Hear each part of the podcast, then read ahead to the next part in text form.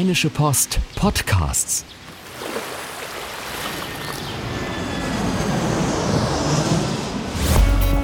Gut Leben, der Podcast rund um Reisen, Gesundheit und alles, was unser Leben sonst noch besser macht.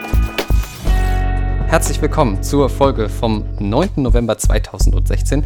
Diese Woche schon wieder in ganz neuer Besetzung. Ich, ich bin zwar weiter Henning Bulka, aber an meiner Seite ist Tanja Walter. Hallo Tanja. Hallo. Bist du aufgeregt? Äh, neugierig. Neugierig, das ist sehr schön. Ähm, diesmal haben wir auch wieder äh, drei Themen vorbereitet äh, für diese Folge. Und zwar sportlich aktiv, ja klar, aber wie ernähre ich mich dabei richtig und wie umgehe ich Fressfallen? Das ist das erste Thema. Außerdem, Deutschland hinkt bei der Organspende hinterher bei diesem Thema. Sprechen wir darüber, warum das so ist. Und wir empfehlen euch zwei Städte, in die es sich 2017 unbedingt zu reisen lohnt und haben persönliche Tipps dafür. Es ist die Zeit, wo es wieder früher dunkel wird draußen und die Fitnessstudios, die werden wieder voller zur selben Zeit. Ähm, Sport ist angesagt für die Strandfigur nächstes Jahr oder eben, um dann über Weihnachten nicht so viel zuzulegen. Das ist alles sehr schön. Aber wir alle wissen ja, zu einer guten Figur, da gehört nicht nur Sport, sondern man muss sich auch richtig ernähren, Tanja. Und deshalb wollen wir ähm, jetzt so ein paar Ernährungstipps mal für quasi Freizeitsportler vorstellen. Und da gibt es einen Text bei uns auf RP Online, der heißt Brötchen statt Bratwurst. Äh, erklär mir mal, was ist denn damit genau gemeint? Also ich, das heißt Bratwurst im Brötchen. Ist das dann okay? Ist das dann okay? Ja, der Weihnachtsmarkt würde das ja anbieten. Aber äh, nee, das ist leider nicht okay, weil natürlich äh, die Bratwurst, das können wir uns alle gut vorstellen, ne, wie die da so in der Pfanne liegt. Mhm. Da ist einfach turbo viel Fett mit im Spiel. Und um sportlich aktiv zu sein, ist das leider nicht das, das Richtige. Das liegt dann schwer im Magen, ne? Also ja. so irgendwie auf dem Weihnachtsmarkt eine Bratwurst essen und dann mal schnell ins Fitnessstudio. Das wird echt, ich kann, ich stelle mir schon vor, das ist, glaube ich, ist, glaube ich, nicht so gut. Aber, aber das, das, das Ding ist ja so ein bisschen, also wird ja, es gibt ja 50.000 Ansätze, glaube ich, so, äh, auch was Diäten angeht, wann man wie Kohlenhydrate zu sich nimmt, wann man wie Eiweiß zu sich nimmt. Aber grundsätzlich ist, kann man ja erstmal sagen, Kohlenhydrate ist ein das ist ein Energielieferant, also ich brauche Kohlenhydrate, um irgendwas tun zu können. Und ich sollte aber darauf achten, wenn ich das richtig verstanden habe, dass ich halt zum Beispiel gerade nach dem, nach dem Sport ähm, dann eher Eiweiß zu mir nehme, weil das eher den äh, Muskelaufbau stärkt. Ist das, ist das richtig? Was, was, was muss man da so zu wissen zu diesen allgemeinen Sachen?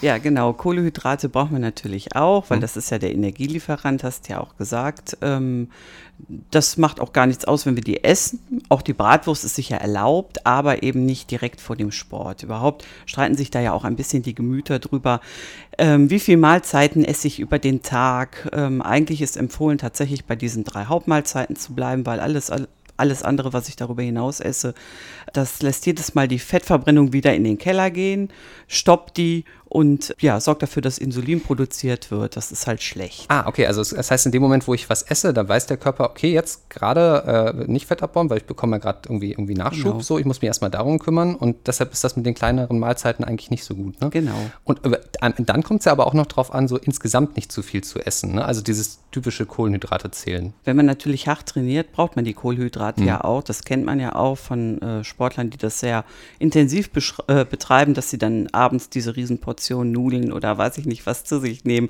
Das ist auch wichtig, aber du hast eben gesagt, Eiweiß, ähm, das ist wichtig für den Muskelaufbau.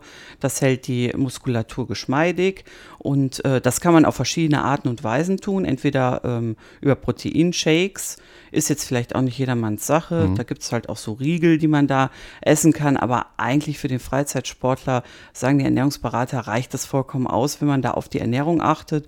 Zum Beispiel Fisch isst, Hülsenfrüchte isst, mal eine Milch trinkt. Ähm, das reicht eigentlich aus. Da muss man gar nicht in den Geldbeutel greifen. Äh, und viel Geld ausgeben für diese Proteinshakes. Hm. Was ist denn so mit diesem Thema? Das machen ja viele gerade so, wenn es dann ums Thema auch Abnehmen geht. Irgendwie dann so gerade in der Kantine mal die Sättigungsbeilage, so Reis oder Nudeln weglassen und dann lieber ein bisschen mehr Gemüse. Ist das auf Dauer sinnvoll oder ist das nur so ein kurzfristiger Effekt? Kannst du da was zu sagen? Also es hat auf jeden Fall einen Effekt, die Kohlenhydrate wegzulassen, wenn man auf die Figur achten will. Mhm. Ne, jetzt gerade, ähm, wenn es eben äh, auf die Winterzeit zugeht und wir ja eh dann unnötige Funde zulegen, ist das ein Trick. Aber wir brauchen halt auch Kohlenhydrate und darum heißt es in dem Beitrag eben auch äh, Brötchen statt Bratwurst, mhm. weil ein Brötchen, das liefert mir die Kohlenhydrate, die ich brauche. Das ist also auch nicht... Äh, nicht ungesund, äh, Kohlenhydrate zu sich zu nehmen, sondern sogar wichtig und sinnvoll.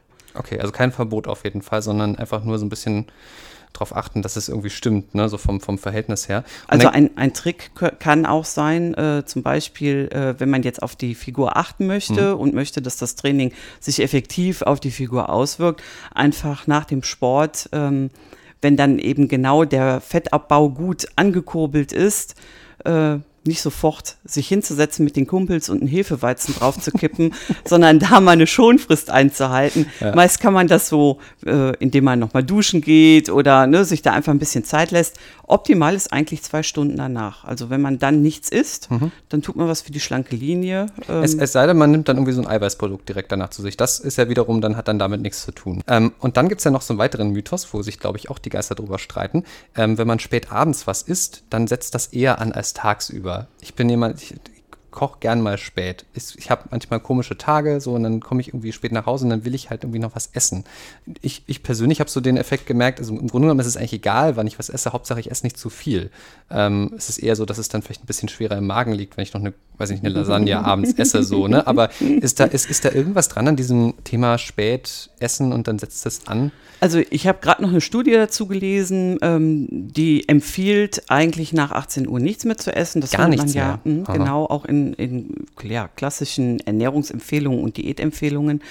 Der Clou an der Sache ist eigentlich der zeitliche Abstand. Also wenn du gerne spät nochmal zulangst und so am Kühlschrank vorbei nach oben ins Bett gehst mhm. und die Käseecke noch so unterm Arm, dann ähm, ja, lässt es eben auch nochmal die Insulinproduktion hochschnellen etc. pp. Und eigentlich, äh, um das Stoffwechselsystem geregelt im Gleichgewicht zu halten, ist es sinnvoll, dazwischen mehrere Stunden Abstand zu halten. Also zum Beispiel so Diäten wie äh, Metabolic, mhm. ähm, die bauen genau darauf auf, dass du nämlich äh, mehrere Stunden, also ich glaube fünf, sechs Stunden zwischen den einzelnen Mahlzeiten hast, in denen eben nichts passiert mhm. und eben nicht jedes Mal der Insulinspiegel wieder ansteigt. Mhm. Und das ist der Clou an der Sache, wenn du spät isst, ist das eben nicht gewährleistet, ne, dass ja. du bis zum nächsten Morgen, wenn du früh aufstehst, dann ja. auch mal eine längere Auszeit hast. Ja, es ist ganz, ganz, ganz gut, wenn ich hier Frühschicht habe, dann äh, bin ich zwar um sechs da, aber um acht macht erst die Kantine auf. Das heißt, bis dahin muss ich auf jeden Fall noch ein bisschen, bisschen aushalten.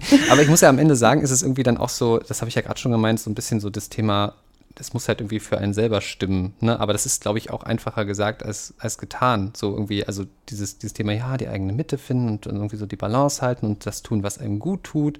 Ähm, Gibt es ja auch so Ansätze, irgendwie so, ist das, was du, worauf du gerade Lust hast und dann wirst du gesund leben so ganz einfach ist es ja irgendwie auch nicht. Ne? Nee, viele haben da, glaube ich, auch das Gefühl verloren. Das ist ja auch ein Indiz dafür, ähm, dass es immer mehr adipöse Menschen gibt, mhm. ähm, immer mehr äh, Menschen, die eben irgendwelche Essstörungen auffallen, die tappen einfach in gemeine Fallen rein, ja, fallen dann aufs Essen rein. Wie es der Zufall so will, hast du genau darüber einen Text geschrieben. ja, ein Wunder.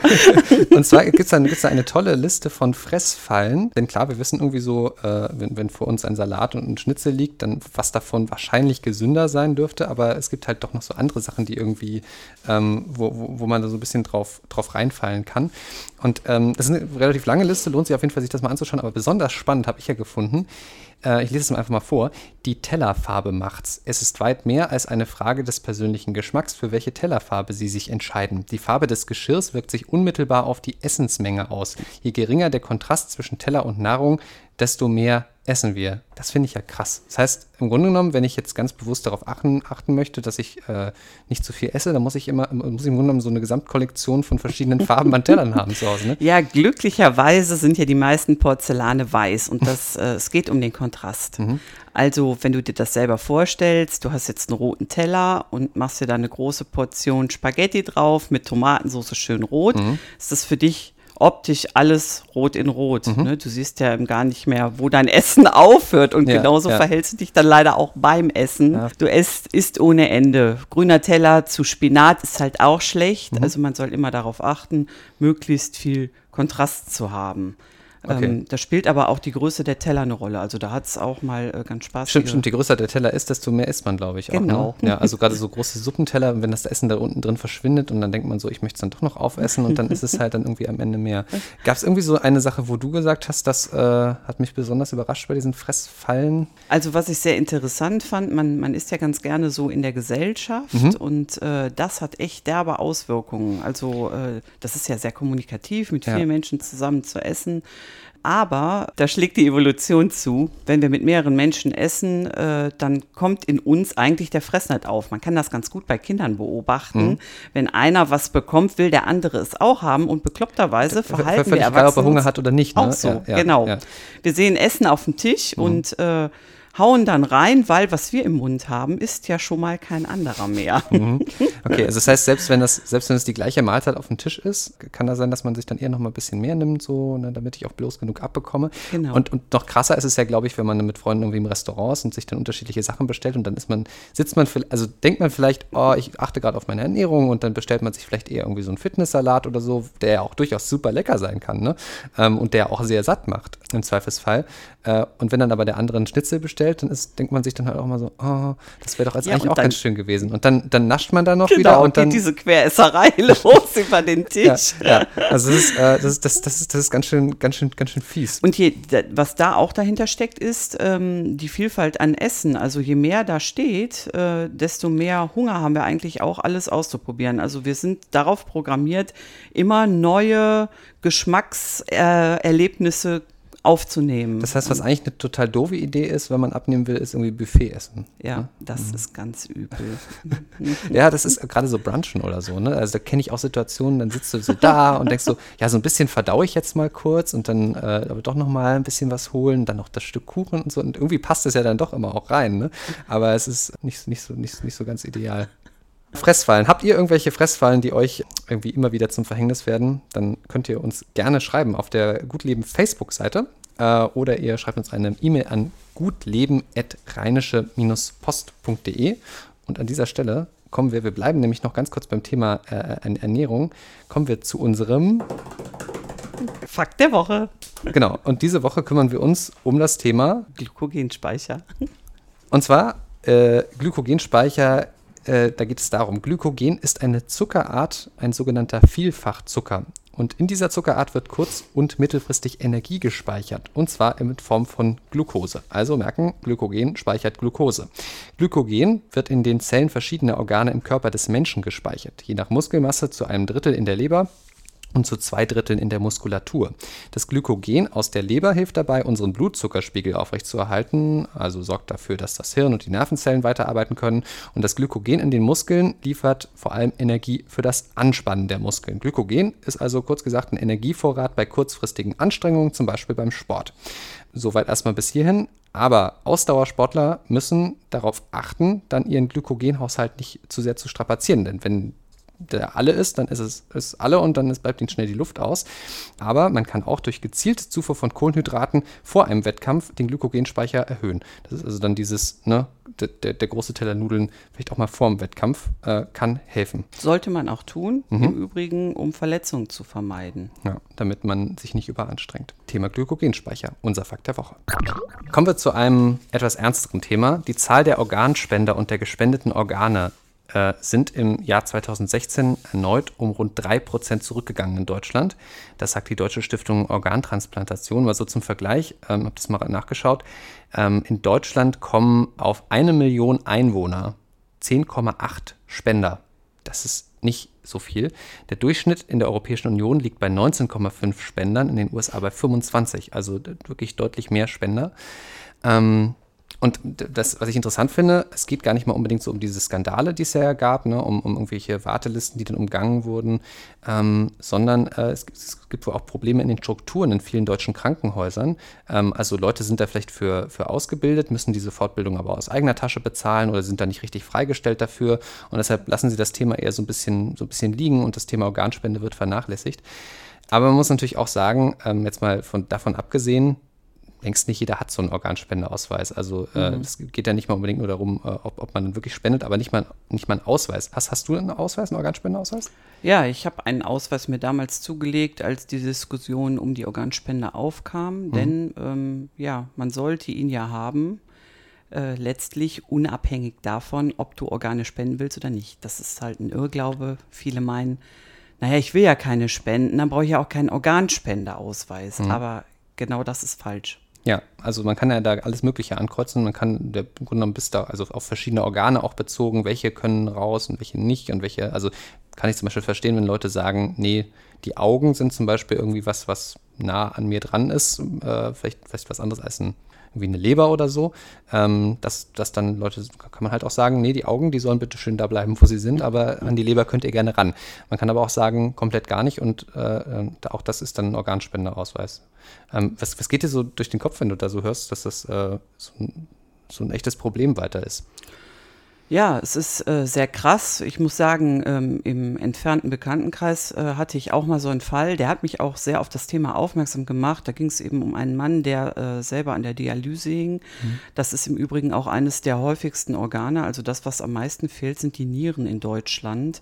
Der hatte leider auch schon ein betagteres Alter erreicht und ist dann irgendwann von der Liste genommen worden. Das oh. heißt, es war klar, ähm, wenn die Dialyse nicht mehr packt, dann ist das das Todesurteil. Und das sind natürlich schon so persönliche Momente, mhm. ähm, wo man sich selber damit auseinandersetzt. Und ein weiterer Punkt ist natürlich auch, wenn man Nachwuchs hat, ähm, haben wir auch äh, drei Stück an der Zahl, dann ähm, hat man nicht nur die Verantwortung, dieses Thema, um das ja viele herumeiern und man selber natürlich auch, äh, für sich selber zu entscheiden, sondern man muss es ja auch noch für andere tun, die noch nicht mündig sind, die mhm. das noch nicht tun können.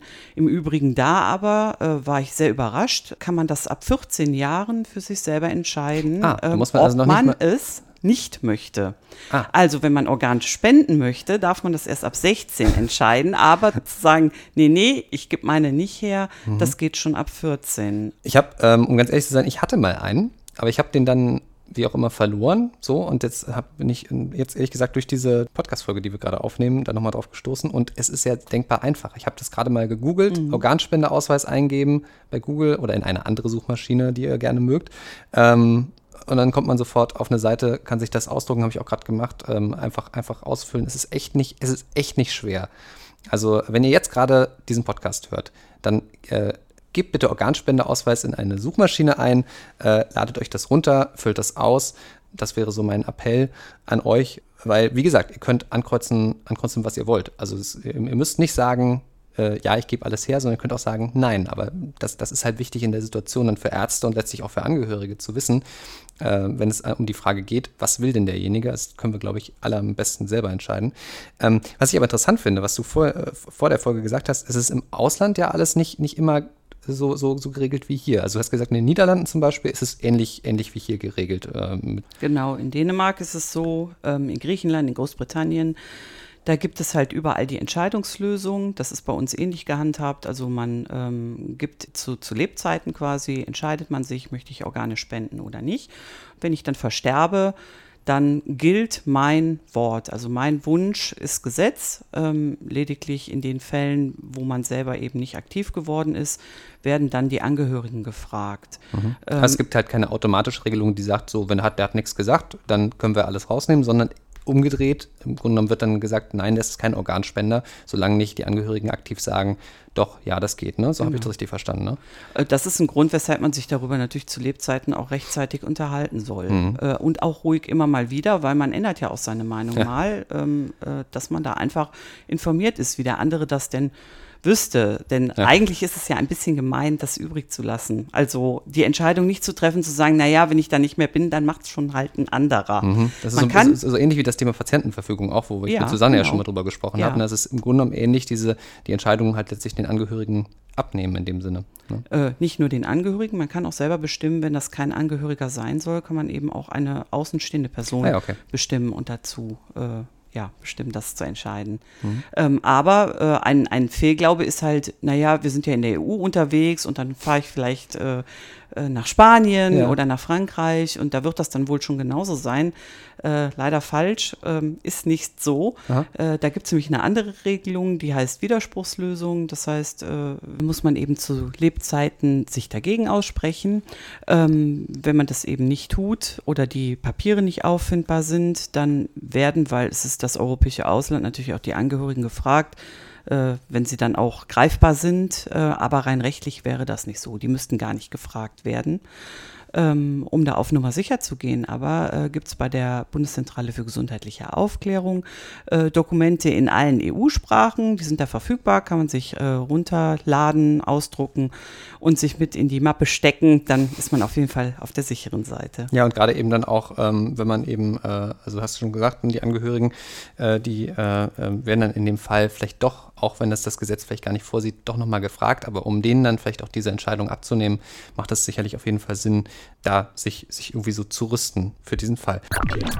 Und wir waren gerade schon beim Thema Reisen. Wir sind schon gerade nach Frankreich gereist und haben uns dort äh, angeschaut, wie das mit dem Thema Organspende ist. Nein, jetzt mal ganz im Ernst. Äh, wir kümmern uns jetzt noch ums Thema Reisen und zwar besonders mit dem Blick aufs äh, kleine Portemonnaie. Wir haben eine schöne Liste bei RP Online, die Top 25 der günstigsten Städte in Europa. Und ähm, wir haben uns gesagt, wir lesen jetzt nicht einfach eine Liste vor, das ist relativ langweilig wahrscheinlich, sondern wir haben uns mal äh, so ein bisschen persönliche Geschichten dazu rausgesucht. Jeder hat sich eine Stadt rausgesucht du hast, als wir vorhin darüber gesprochen haben, hast gesagt, es sind aber ziemlich viele östliche Städte dabei, im östlichen Teil von Europa. Ja, das stimmt ja auch. Wahrscheinlich ist es, es ist aber wirklich günstiger. Also ja. Ähm, gerade wo ich im Baltikum mal unterwegs war, das ist enorm günstig dort teilweise. Auch wenn man irgendwie nach, nach Polen, Rumänien und so in Ukraine oder logisch, da ist es halt günstiger. Also von daher ähm, macht es schon Sinn, dass da diese, äh, diese Städte draufstehen. Aber du, Nein, du bist nicht in Richtung, also ein bisschen, ein bisschen in Richtung Osten gegangen. Thessaloniki in Griechenland, das ist Platz 4. Warum hast du dir diese Stadt rausgesucht? Ja, genau. Ich äh, habe die rausgesucht, weil in Thessaloniki sind wir bislang äh, nur gelandet. Ah, okay. Und wie ich las, hat die Stadt sehr viel mehr äh, zu bieten. Wir sind gelandet, als wir auf dem Weg äh, auf diese dreifingerige Halbinsel ähm, Kalkidiki waren. Mhm. Ähm, und äh, da haben wir sehr viele lustige Sachen erlebt. Und ehrlich gesagt, erinnere ich mich da gerne dran zurück. Das war mein einziger Aufenthalt in Griechenland. lustige, lustige Erlebnisse, hast du, hast du ein Beispiel? Ja, wir sind zum Beispiel ähm, Richtung äh, Athos, das ist eben einer dieser drei Finger-Halbinseln, mhm. ähm, die ins Wasser ragen, unterwegs gewesen und hatten uns einen äh, Leihwagen äh, besorgt. Ja. Das war ein Twingo, äh, nicht gerade bekannt für den Allradantrieb. und Athos, äh, da wird es dann halt auch äh, etwas ja, bergiger. Mhm. Es geht auch mal den Berg hoch, ja, durchaus mit Steigung. Und das war ganz übel. Wir hatten da irgendwie so eine, so eine Insider-Tipp-Karte mit ja. und haben uns da vollkommen verfranst und äh, irgendwann hörte die Straße auf und es ging nur noch in Geröll weiter. Und ich habe auch noch nie so geschwitzt, muss ich sagen, beim mhm. Autofahren. Ich habe gedacht, wir müssen sterben. Man konnte nicht wenden. Wir sind kilometerweit immer nur weitergefahren. Ja, stimmt. Die Straßen sind dann auch so schmal, dass man dann, dann nicht umdrehen kann. Ne? Keine Häuser mehr. Das ist ein sehr ungutes Gefühl. Das kann ich, das kann ich mir vorstellen. Wie, wie seid ihr denn dann da rausgekommen? Also, ja, wir, wir konnten nur die Flucht nach vorne suchen. Ähm, wir sind immer weitergefahren, weitergefahren. Irgendwann sahen wir dann auch wieder Zivilisation, ein kleines Dorf und sind reingefahren und haben uns da gleich so verzwiebelt.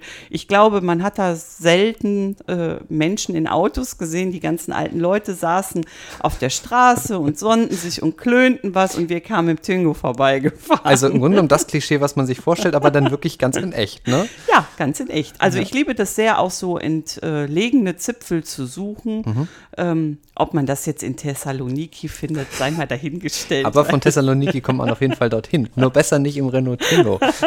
ja, genau. Gibt es denn aber, du, du, hast ja so ein bisschen mal geschaut, ich, was ich ja krass finde, äh, in der zweitgrößten Stadt in Griechenland zahlt man im Schnitt 31 ja. Euro pro Nacht. Du, da war ich wirklich platt, weil wir haben mit der Familie jetzt geguckt in den mhm. Herbstferien, ob wir vielleicht irgendwie nach Rheinland-Pfalz mal fahren, ja. in irgendeine Pension. Da das, bezahlst du mehr. Ja, richtig, genau, genau. Also von daher ist das äh, schon gut verständlich, dass das auf Platz 4 steht. Ähm, ist das denn auch, ist das denn auch schön? Es ist eine Hafenstadt, lese ich. Bietet Jahrtausende griechischer Geschichte. Dafür ja. braucht man eine Menge Zeit. Also ich habe natürlich vorab schon mal Fotos geguckt, ja, um mhm. mich so richtig heiß zu machen auf Thessaloniki und war schon echt angetan. Also es gibt ja jede Menge Geschichte da zu finden. Hafenstadt, das ist natürlich auch ganz hervorragend. Und ich habe gesehen, es gibt ähm, die Platia Aristotelos. Das ist einer der wichtigsten Plätze in Thessaloniki. Und das ist ein länglicher Platz und der endet direkt am Meer. Oh das sah sehr genial aus. Also da kann ich ja. mir sehr, sehr gut vorstellen, irgendwie einen Kaffee zu trinken und da mal lang zu schlendern.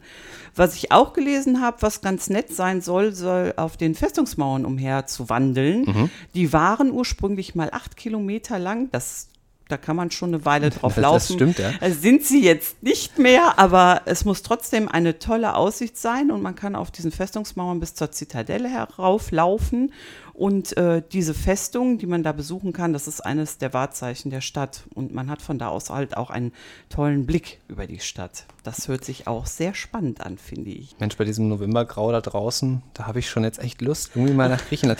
müssen, müssen wir jetzt natürlich mal nachschauen, ne, wie, wie in Griechenland gerade das, das, das Wetter ist. Aller Wahrscheinlichkeit nach ein bisschen schöner als hier. Ich muss zugeben, ich habe ein bisschen geschummelt bei meinem Tipp. ich habe ich hab Leipzig genommen, einfach nur, weil ich daherkomme und weil mir dazu dann ja, einfach ein paar Tipps eingefallen sind. Dann rück jetzt die Insider-Tipps Ja, ja, richtig, raus. die Insider-Tipps. Wobei ich auch sagen muss, also das steht auf Platz 13 in der Liste dieser Top 25 der günstigsten Städte in Europa und da steht 36 Euro die Nacht. Ab 36 Euro die Nacht. Ich weiß nicht, wo man da in Leipzig unterkommen soll, dass es dann, also sicherlich, es gibt bestimmt auch eine Jugendherberge, aber also das ist, das ist schon ambitioniert, gerade wenn man irgendwie ein bisschen zentraler in Leipzig äh, äh, unterkommen will. Ähm, denn das darf, man, das darf man nicht vergessen, die Stadt ist doch durchaus groß. Also das, im Grunde genommen kann man das von der Größe her gut mit Düsseldorf vergleichen. Also das, Leipzig hat auch über 500.000 Einwohner. Ähm, sicherlich ein bisschen dazu eingemeindet, so von drumherum, das Umfeld. Aber trotzdem, das ist eine richtig, richtig große Stadt. Und wenn man dann da irgendwo so eine Absteige irgendwo am Rand von Leipzig hat, ja, braucht man schon auch eine gewisse Zeit, um dann in die Stadt zu kommen, also in die Innenstadt. Das, Wie kommt man in die Innenstadt? Mit der Straßenbahn in den ah, meisten ja. Fällen, ja genau. Es gibt s S-Bahnen und Straßenbahnen, aber die Stra also äh, allgemein der öffentliche Nahverkehr ist sehr gut ausgebaut.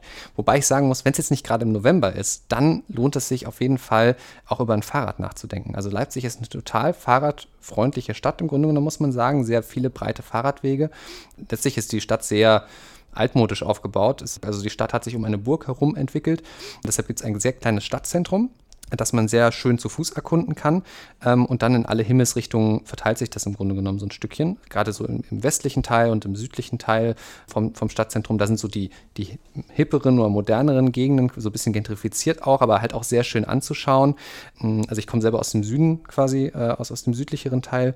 Da kann man alles wunderbar per Fahrrad entdecken. Und es gibt eine riesige große grüne Lunge, also ein riesig, riesiges Waldstück. Ähm, Leipzig hat ja auch äh, einen Auenwald, also quasi mhm. äh, einen Wald, der zwischenzeitlich immer wieder überflutet wird. Und das ist natürlich ein, also ein riesen tolles Naturgebiet. Und äh, Leipzig ist nicht nur Stadt. Leipzig Ach, ist, äh, hat, Naturliebhaber auch. Richtig, richtig. Also ja, das, ist, äh, das ist echt sehr schön. Noch zwei Tipps. Also es gibt natürlich so die Aussichtspunkte wie den, das Uni-Hochhaus, das ist sehr zentral gelegen, und das Völkerschlachtdenkmal. Das da, da, hört da, sich aber schon krass ja, an. Ja, da, spricht der Historiker. In Leipzig gab es ja die große Völkerschlacht, äh, Napoleon und so. Das ist, ist ein sehr monumentales Bauwerk. Ich finde das überhaupt nicht schön. Also das würde ich mir sparen. Das ist sehr Touri-Programm. Sondern, ähm, was ich sehr schön finde, was halt bei mir in der Nachbarschaft quasi von meiner Heimatwohnung ist, äh, ist der sogenannte Fockeberg. Das ist ein, ähm, ein, ein, Schuttberg. Aus Kriegsschutz wurde der, wurde der aufgeschüttet. Ähm, ist über 100 Meter hoch und eben bepflanzt mittlerweile. Da kann man wunderschön mit dem Fahrrad hochfahren oder auch hochlaufen laufen und hat einen tollen Blick über die ganze Stadt. Ähm, also wenn man sich die Gebühr für irgendwelche äh, Türme sparen will, dann mhm. ist das auch ganz schön. Und in derselben Gegend ähm, ist auch, äh, das ist aber mittlerweile kein Insider mehr, die Karl-Liebknecht-Straße. Das ist die Straße, die vom Stadtzentrum Richtung Süden führt. Ähm, mit ganz, ganz vielen tollen Kneipen und Geschäften. Und immer wenn ich da bin, gut, so häufig bin ich nicht da, aber weil es doch ein bisschen weiter weg ist, aber da gibt es immer äh, viele, viele neue Läden und andere haben zugemacht und es also passiert sehr viel. Aber jetzt sag mir mal, wir, wir laufen ja auf Weihnachten zu. Mhm. Ich weiß, dass viele sich schon dafür interessieren. Wo kann man so auf coole Weihnachtsmärkte fahren? Ist der in Leipzig empfehlenswert? Ich finde ich find den sehr schön. Also es ist deshalb vor allem toll, weil der direkt, also der ist auch verteilt auf die Stadt, aber der größte Teil davon ist direkt vor dem alten Rathaus. Und das sieht halt wirklich sehr, sehr schön einfach aus. Es ist ein altes Gebäude, ganz toll und dann spielen da irgendwie so die Posaunenchor oben drauf und äh, ähm, natürlich ist es am Ende ein Weihnachtsmarkt wie jeder andere auch. Also man bekommt seine Mandeln und irgendwie seinen Backfisch und was weiß ich nicht alles ähm, und irgendwelche Gewerke. Ähm, da gibt es jetzt, äh, jetzt nicht so riesige Überraschungen, aber es ist auf jeden Fall von der Stimmung her sehr schön. Ich kenne auch viele, die äh, extra zum Beispiel aus Berlin nach Leipzig fahren, um, oh. um, den, um den Weihnachtsmarkt anzuschauen. Also gibt es denn da auch äh, irgendwelche kulinarischen Spezialitäten? Kräppelchen. Kräppelchen. Das sind so, ähm, so Teigbällchen, die äh, frittiert und dann gezuckert werden. Ähm, Ah, sehr, sehr lecker. Also nichts für die schlanke ja, Linie. Ich merke es schon. ja, genau. Übrigens, äh, du hast gerade schon gesagt, Anreise, also mit dem Auto sind es, glaube ich, so, muss man schon rechnen, um die fünf Stunden ungefähr, wenn man sich, ähm, wenn man sich beeilt. Es ist halt auf der anderen Seite von Deutschland, von Düsseldorf aus. Man kann auch mit der Bahn fahren, das dauert aber fast noch länger, weil es da keine schnelle Verbindung gibt. In den meisten Fällen, wenn ich mal für ein Wochenende drüben bin, dann nutze ich die Flugverbindung, die es direkt gibt von Düsseldorf aus nach Leipzig. Da fällt allerdings auch mal hin und wieder ein Flug aus. Also da kann man sich nicht komplett drauf verlassen. So, das waren meine Insider-Tipps zu Leipzig. Perfekt. Warst du schon mal da? Nein. Dann wird es jetzt Ja, mal die, höchste du Zeit. hast mir jetzt den Mund wässrig gemacht.